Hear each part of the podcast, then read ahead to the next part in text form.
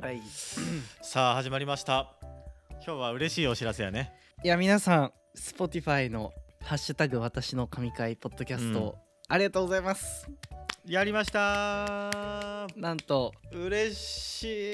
い結構上の方にそのピレイリストの上の方に載せていただいて、そうだったねそうかなりあれでフォロワーさんは増えた気はしますうんうんもう一回概要とか説明しとくどんな企画だったかそうやねうん旧 TwitterX で「ハッシュタグ私の神回ポッドキャスト」ってつけてうん印象に残ってる回の URL をコピーして X にポストしていただくと Spotify の運営の方がそれを見つけてうんプレイリストを作ってくれるという企う画で、んなんでいろんなポッドキャスターの方とかそのリスナーさんの方がこの番組のこの回面白かったっていうのをいっぱいつぶやいてるんですけどうんでそのプレイリストになんと乗りましたと乗りましたありがとうございますいやこれとんでもないことやねコンプリメント会だったかなそうそうコンプリメント会だったけどなんかいやまず本当にツイートしてくださった方とかうんあるいはツイートしてくれようと少しでも思ってくださった方本当にありがとうございました。うんありがとうございますそしてうん、まあ今回は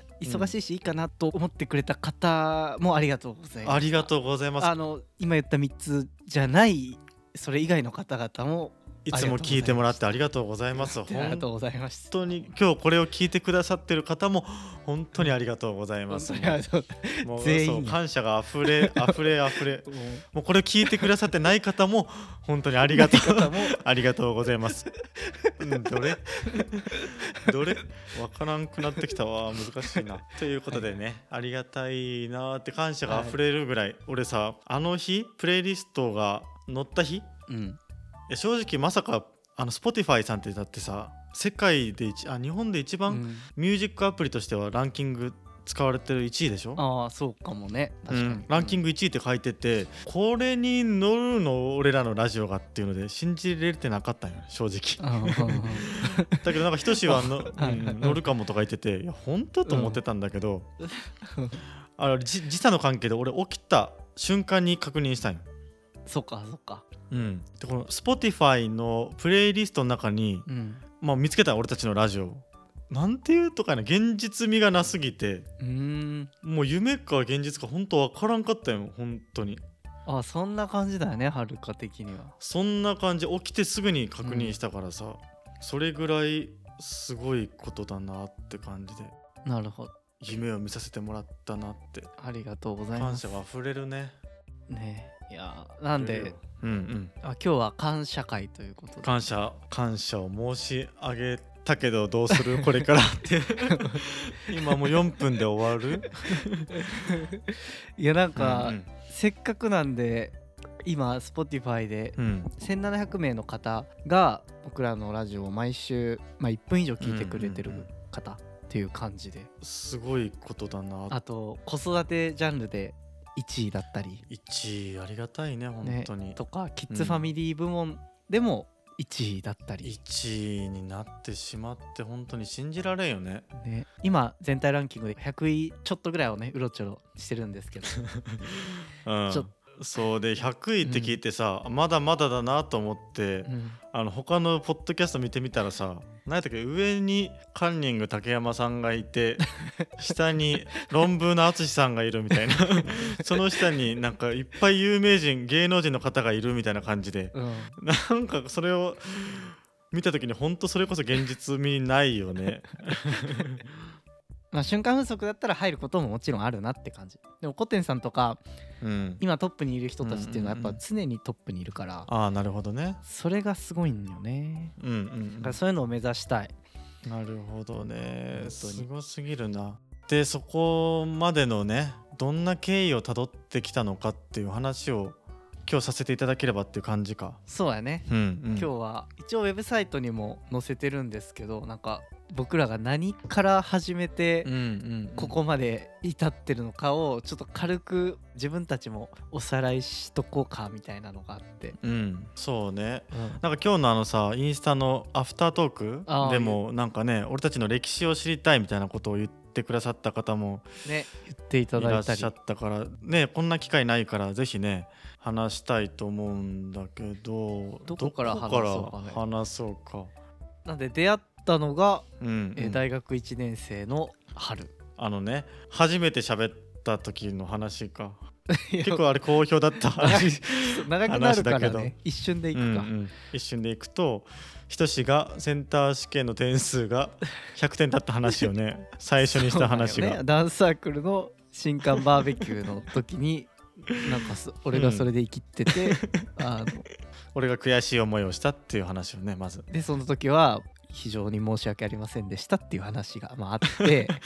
そ うねまさかそこからねね一緒にね今仕事をするとは思わんやったねねそれで、まうあ、ん大学時代はずっと一緒にダンスサークルでうん楽しくやってたんですが、うんうんでそっから社会人になってはるかが2年先に社会人になったよねそうそうそそうれは大学院に行ってはるかうんがうん学部で卒業して教員になったと、うん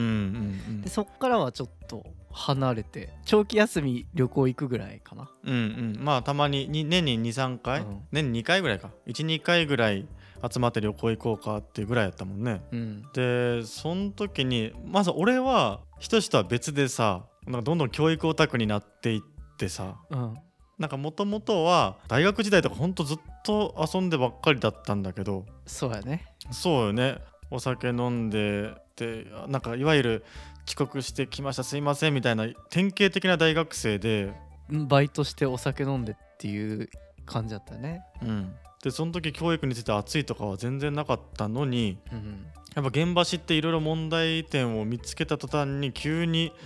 めちゃくちゃ猛烈に勉強し始めて 勝手にでそれで、ツイッターとかでいっぱい発信始めたんよ俺はそうよねまず発信を始めてたよねなんかそうそうそうそうでツイッター始めやりながら教育についてオタクですみたいな、んその時なんかでたまたまひとしがうん教育にちょっとかじり始めたんよねそうよあのあれだだから、うんダンスの文脈で教育に携わり始めたんですけど、ああそっかそっかダンスの先生だったねそう子供にダンスを教えるとかうん保育園の先生やっててダンスができる友達と一緒に、うんうん日曜日に親御さんからお子さんを預かってダンスを使った遊びをするみたいな活動を勝手にやったりしてたよね。やってたよねでその後にダンスを使った教育みたいなうんうんのから教育に興味を持ってなんか教育学ぼうよみたいなプロジェクトをうんうんなんか勝手にやり始めた時に、うんはるかと交わったんやったかな。そうやったねそうそうそうそうそう、全然社会人になってしそんな話なかったけどそっかよく分からんけどめちゃくちゃ教育について意識高い人たちとひとしがうん、おなんかチーム組んで て、なんかねチーム作ってたようね。んうんで俺もそれに巻き込んでもらって、うんで俺ひとしとは別にね浩、平君っていうすごい優秀な男の子がいて、その子と俺教育コミュニティ作ってさうん意識高い教員読んでさテーマ決めてがっつり議論するみたいなことをさ、やってたね。毎 そうそうき毎週金曜日飲みながらやるみたいなことをやり始めたんだやよってたよね。ね。 でそこではひとしと交ら交わらずそんなに。交わらんやったっけ？まあ、いやそこまでねひとしとそあこまではね。そんそこまではうね。ん、そう浩平君とがっつり話してたんだけどんでなんで俺 も You- YouTube とかちょろっとし始めたんよそうやの時に YouTube で発信とかをちょっとやってみてたよねはるかが。そう俺1本出したらねうん俺1本目1万再生いったんよ えそうだ俺そうフォロワーさんゼロの段階から1万再生いってえ自分で1万回見たってことなんでやね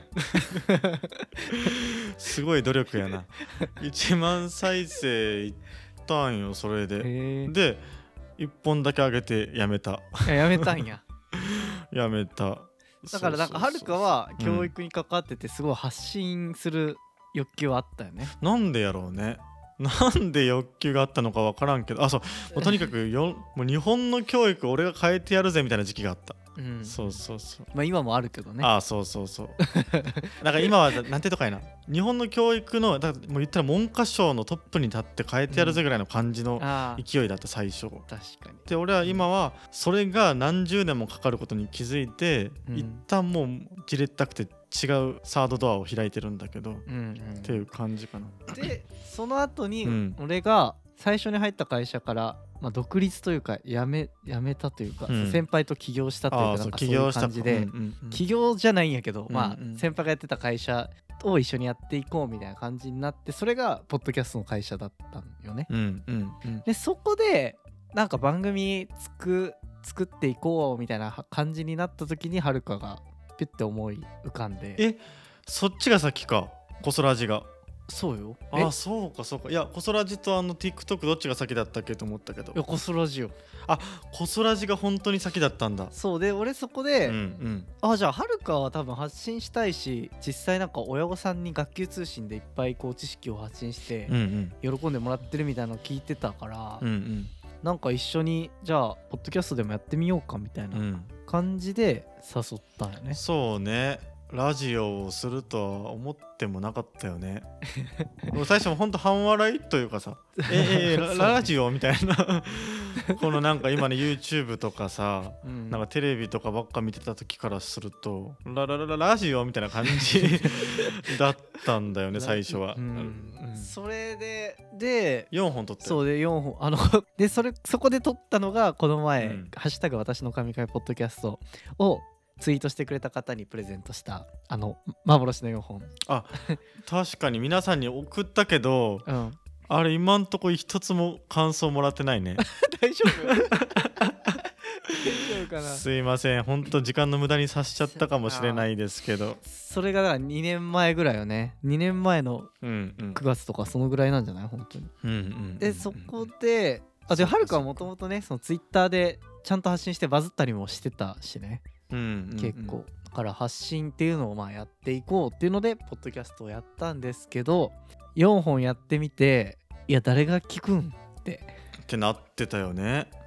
いやこれさいや俺とかは特に本当誰が聞いてんのかとか ODS の規模とか全く分かってなかったからうん、マジで一人も聞いてないと思ってたんよ、そしたらなんとなんとね誰が聞いてたんだっけ、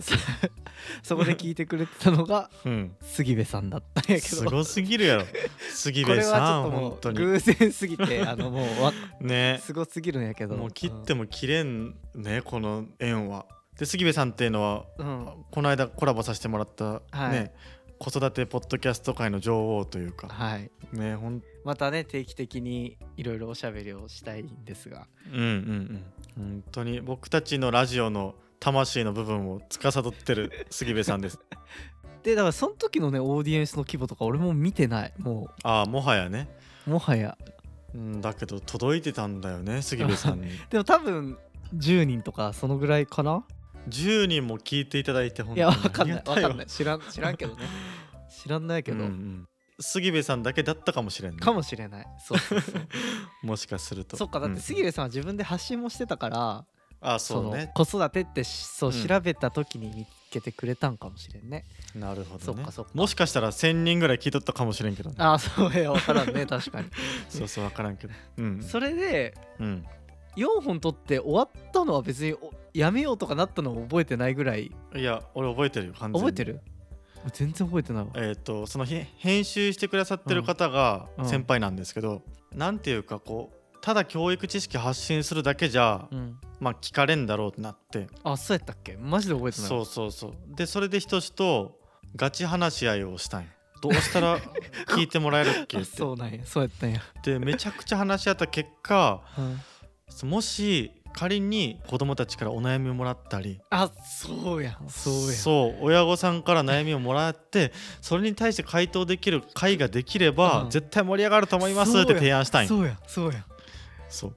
でそれででも一言うん「えそんなお悩み提案してくれる人誰がおるん?」って言われてあそうやった終了したそうやったっけ そうやったんやそうそううそうそう終了したいんよあでそっからツイッターのスペースとかもやってみたいツイッターで音声配信をしたねやるのとかにうん僕ら2人と、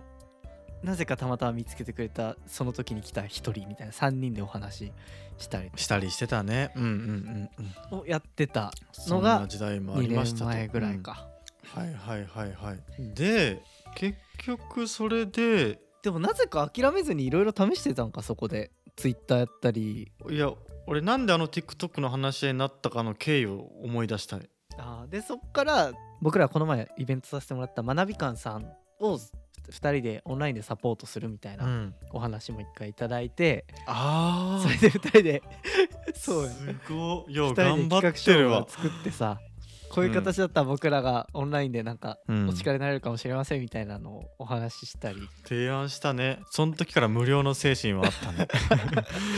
僕たちあの僕教員で仕事してたし彼もねき起業したばっかりでめちゃくちゃ忙しい時期だったのに 急に距離出たよ今彼って俺呼ばれたよひとしもごめんごめんあのひとしもさ、その時は彼と思ってたのかもしれんけど距離があったよねその時はそうそうひとしとねめちゃくちゃ電話で話して、どうにかしてあの学び館さんっていうあフリースクールを救いたいっていうう、んでフリースクールって本当大変で結局善意で経営してたのでうん僕たちの大好きな福岡の西陣にある学び館っていうすごいフリースクールがあるんですけど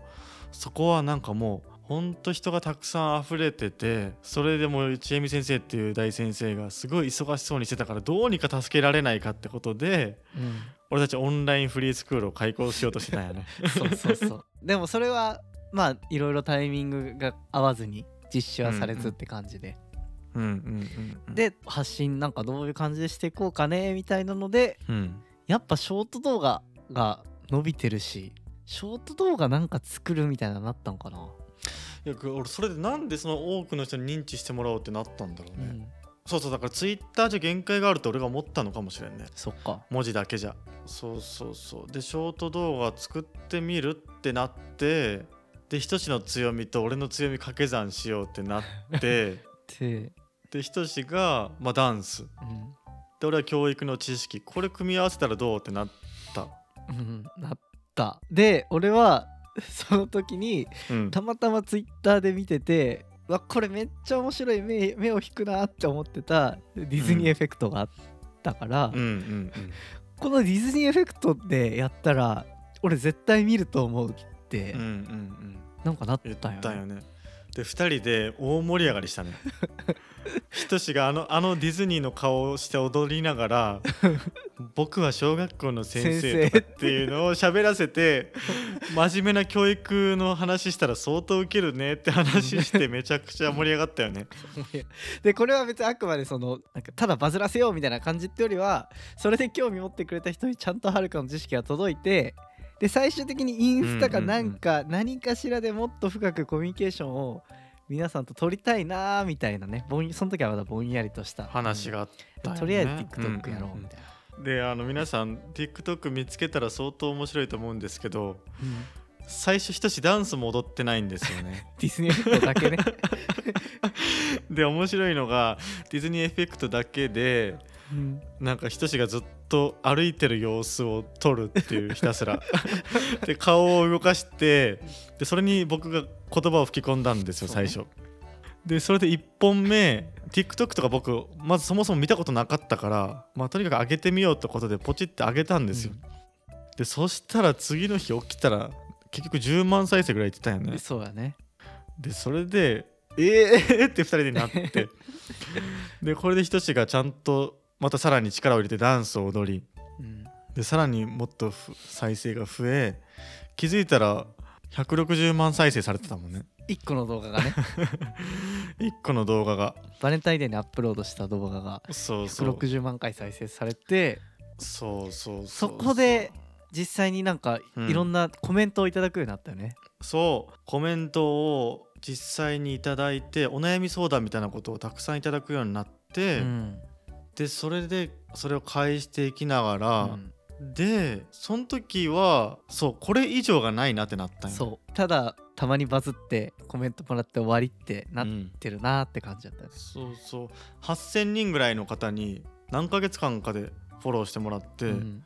わーってなったけどコメント返すだけのこのやり取りになんかそこまでやりたいことができてないなってなって、うん一回 TikTok は終わりを迎えたんだよね終わったんやったっけあれそう終わあんまりそあうれ先に終わったんかあんまり投稿しなくなくなっああてそうそっかそっかそうだ相当弱いゆっくりのペースでね2週間に1回ぐらいしかアップしないみたいなあげのくなったよねそうでそれで俺とひとしの距離もまた一回離れ たよね離れとったっけ そうそうそうそうそうあんまりあんまりその辺わかんないけどいやひとしがねもううん忙しくなったんよああそっかでダンス動画ももうなかなか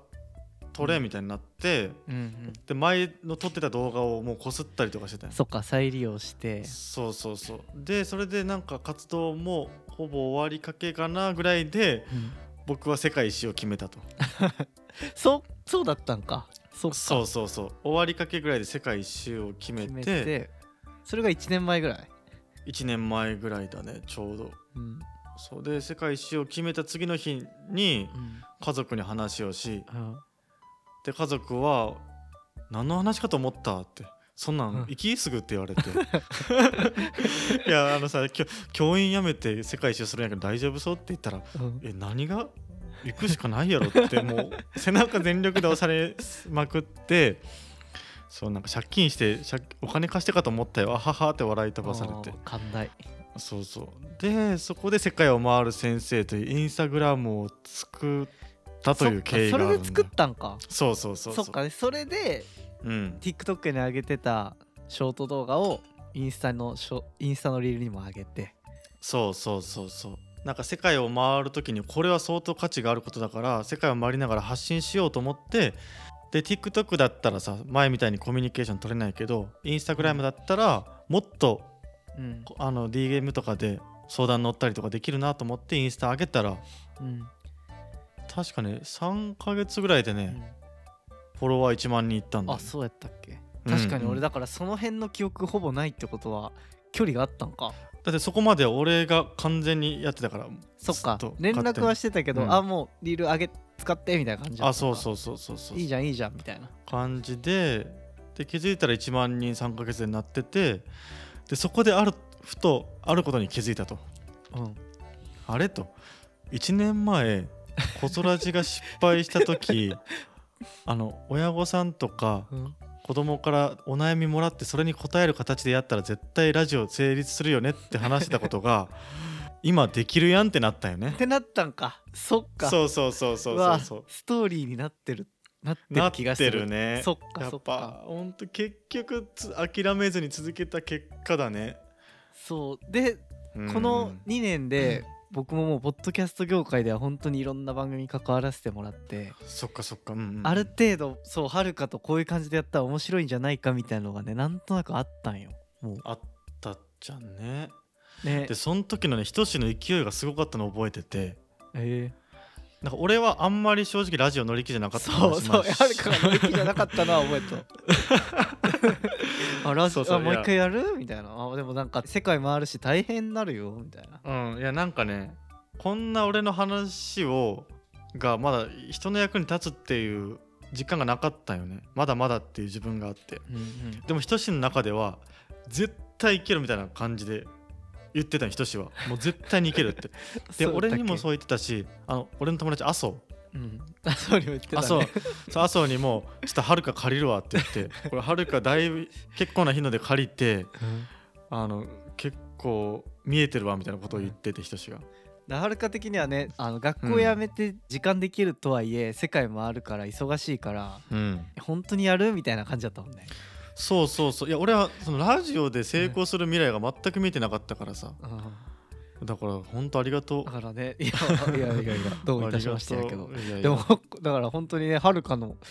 知識、うん面白くなるんじゃないってなったよね、そうそうでその前がさ俺がとにかくダイレクトメッセージでずっとお悩みを返し続けるってやつをし ょったよ俺ちょっとこの話ちょっとしていいうん、で俺そこのあれやもんそこのあんま過程を知らんもんね知らん インスタの俺ねやり取りの、あじゃあちょっとこれ話させてください皆さんあもうめっちゃ大変だったんですえだってさいえうんや俺そもそも新しい学校入って研究主任になってうん学校自体がそもそも死ぬほど忙しい時期になったんようんで大学院も入ったんよその時うん大学院の研究も始めてでインスタどの時間にやるってなったらもう朝5時起きるしかなかったの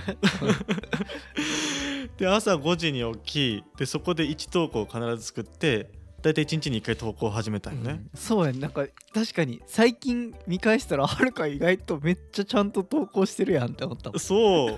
もう本当にきつい思いしながら開け続けてでお悩み相談受け付けますとかって書いてるから、うんもう毎日のようにお悩みの相談が来るとうんできてもさ文章で打つのって限られるや、うんん、だからめっちゃ情報量少ない状態で返すわけよそうよねそうよねでもでもめっちゃ長文よ、うん長文返すんだけどで返しても向こうからしたらまあピンとする答えとか来んやんそんなだからむ返事とか返ってこんかったんよ おおそうなんや返事返ってこんこととか多くてなんかこれ苦しいなみたいな ななり始めたところで、あラジオだったらこれ詳しく話せるのいいわってなったのは覚えてるそうかそうかそこでマッチしたのもあったのかあったかもねそれなんはかねタイミングが本当にあって、あった奇跡だ俺は、うんうんうんここの前の4月ぐの話やね、うんうんうん4月に123本目ぐらいを撮ってそうねで俺がなんかいい感じに編集してみてはるかに送ったらうん「マジこれ面白いやん」みたそいうなそうそうそうはる、でかいねそれ はねいや俺最初話収録した後にこんなんで大丈夫かなっていう思いがあったけどひとしの編集力が高すぎてうん、これは聞けるわってなったん よねそうねあの BGM とか、うんうんうんそのオープニングとかオープニング前の一瞬のあのちょっとオフトーク感みたいなのとかをちょっといい感じに作ってみたら、そうそうそあうはるかも相当感動してくれて感動したね火ついたねあれであれで火ついたねうんうんうんでうんでもそこで火ついて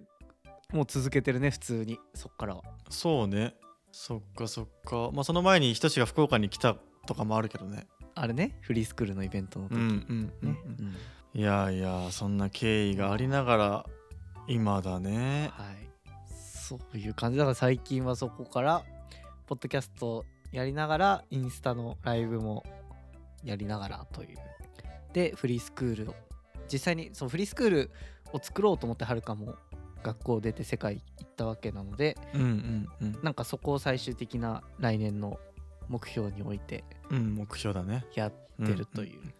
というところですね、まあ、やりながらねフリースクールの意義とか無料でやる意義とかも結構深まってるよね、徐々に深まってる完全にそ大体俺が起きて思いついたことをバーってううんその社会の構造の話とかフリースクールでこういうのがあったとかなんかいろんな事例を LINE のチャット15件ぐらい送って で昼過ぎぐらいにはるかがそれを起きてみてそうねじ時差があるからねそれの反応してくれるみたいな、なんかそれで結構考えをね深めてるよねめちゃくちゃ考えてるねでなんかあの稲森和夫さんがさビジョンは最初からうん決まってないとで最初はモノクロみたいな感じだしぼやぼやしてるけど考えれば考えるほど熱意を注げば注ぐほどだんだん色がついてきてその現実可能になっていくんだみたいなことを言っててうんまさになんかその感覚を今味わってるいやそうね解像度とかそうそう解像度そう上がってきてる本当にね今結構ね何聞かれても答えれそうになってきてるよねうんそうそうだからフリースクールを作りたいっていう最初ぼやっとしたものだったのがこんな子供にこんな支援をしてでこんな場所にでこんなうん多分表情うでん卒業していくんだろうなみたいな、ほんとビジョンが見えてきたのが今だね、うんうんうんうん、深めてるっていう感じやね結構ねもう5年後10年後を見据えてずっと話をしててでもこれが結構きついね、なんていうあか、なんかこれ、まあ、あの松本人志さんが言ってたんだけどー松本人志さんの話 いや急に これ松お本笑い人芸志人さんやがけさどまあい いやなんかもう自分は最終章のページが分かってたっていう、へえもうこうなることお笑いのこのポジションに立つってことが分かってて、もうこのページをめくるのがじれったくてしょうがなかったみたいな話をしてたはあで結局10年20年かかるのは承知の上で、うんまあ、10年後20年後にこうなるのは分かってるのにそれをもう分かってるとこを進むのがしんどいとへえそんなこと言ってたんだそうしててえなんかもうその感じがめちゃくちゃないあるよそう10年後うんうんうんこうなるんだろうなってまあいろんなそこに向かえないような困難が多分いっぱいあるんだろうなっていうのやるからこそ10年後の目標なんだろうけどいやいやーとりあえずねーちょっといっぱい脱線していいかな漫画編だしいいんじゃない、うんその岡田敏夫さんよく俺が YouTube の動画送る方いるじゃん、見えすぎてる人ねそう、ん見えすぎてる人あの人ほんと20年前とかに、うんうんお金を稼ぐっていうのと同じぐらい人からの信頼を得る人から注目してもらえるっていうのが大事であるっていうのを、あの話してたんよねもうめちゃくちゃ昔にだから今の言うツイッターでフォロワーがいるとか、うんうんうんうんインスタでフォロワーがいるっていうのがなんかこういうのに価値が出てくる社会が来るだろうその時全然そんなさ、うんうんうん SNS が出てき始めたぐらいの時に誰もね理解してくれなかったって言ってたねそうとかを見るとやっぱりそういうす今のここここまでの歴史の流れをちゃんと理解してこっからどういう社会が来るのかっていうのをうん本当に考えてる人たちがいるんだなっていうのを思うよね。っそうねていうのでなんか僕らは今そういう現代で20年後30年後を見ている人たちの思想をべんあの一人ずつ勉強してうんいってるみたいなうんうん感じなんですけど、そうだからこそね辛い部分はあるよね今の考え方で言うと、ういんやそれはないでしょっていうことをしてるからそうやね。なんかす純粋に応援していただけないというか理解してもらえない部分も多くて悩むところはあるね。まあただねこれがうん僕らが全部見えてるかっていうとそうでもなくてただ思いつきでやってることとかもまだあったりするんでそならんかそ。そうこがうん、ね難しいところやけどでもうん、うんうん一応僕らの考えとしてはそういう20年後とかを見据えれるようなうちゃんと力をつけながらこう今の活動をやっていきたいというふうに思ってて作用でございます。なんかもし一緒に勉強したい方とかいたらあの言っていただけたら、あそうねそうなんですよ。逆にそういう社会の構造とかね、うんあの経済の仕組みについて詳しい方がもし力になってくれるんだとしたら僕たちのフリースクールさらにレベルアップすると思いますのでそうやねメッセージいただければ嬉しいです。かなかな で今に至ると未来の話をしたと。過去から未来までの話をしましたはいあのなんでまとめると Spotify「ハッシュタグ私の神回ポッドキャスト企画」に参加してくれた方々ありがとうございましたありがとうございました。そして参加してくれなかった 方そしてそれ以外の方々もあのありがとうございました、ありがとうございました。本当にすべての方々かな。全人類すべての方以外の方もありがとうございましもう あたり。がとうございました